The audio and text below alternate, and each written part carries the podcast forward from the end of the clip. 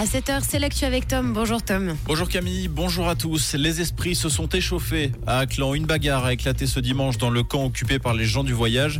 Elle implique deux ressortissants espagnols de 18 et 54 ans qui se sont mutuellement blessés avec une arme blanche. Les deux protagonistes se trouvent dans un état grave, mais leurs jours ne sont pas en danger. La police serait procédée à une interpellation. Les 77 caravanes ont par ailleurs reçu l'ordre d'évacuer le 22 septembre dernier.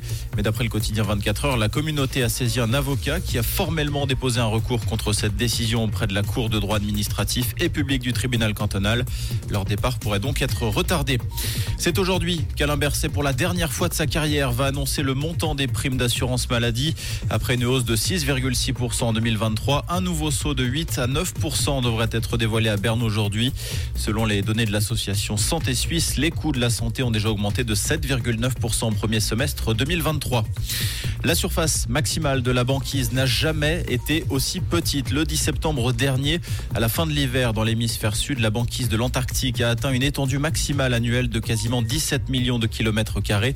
Il s'agit non seulement du plus bas maximum de la banquise depuis le début des relevés en 79, mais également d'une étendue inférieure de 1 million de kilomètres carrés par rapport au précédent record, soit près de 24 fois la superficie de la Suisse. Le cuisinier de l'année 2024 est lucernois. Il s'appelle Silvio German du restaurant Mamertsberg à Freidorf dans le canton de Turgovie. Il vient de décrocher le prestigieux prix annuel décerné par le guide gastronomique Goemio. Il succède au chef de Rougemont Benoît Carsena.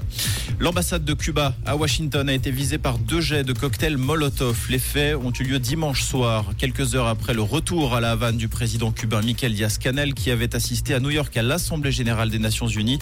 Il s'agit de la deuxième attaque contre la mission cubaine à Washington ces dernières années. Un homme avait ouvert le feu sur le bâtiment en avril 2020 sans faire de blessés. Le personnel de l'ambassade n'a subi aucun dommage. Le FC Sion, hanté par ses vieux démons en Challenge League alors qu'il menait 2-0 à un quart d'heure du terme face à Thun.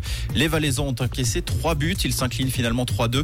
Il s'agit de leur premier revers en cette match depuis le début du championnat.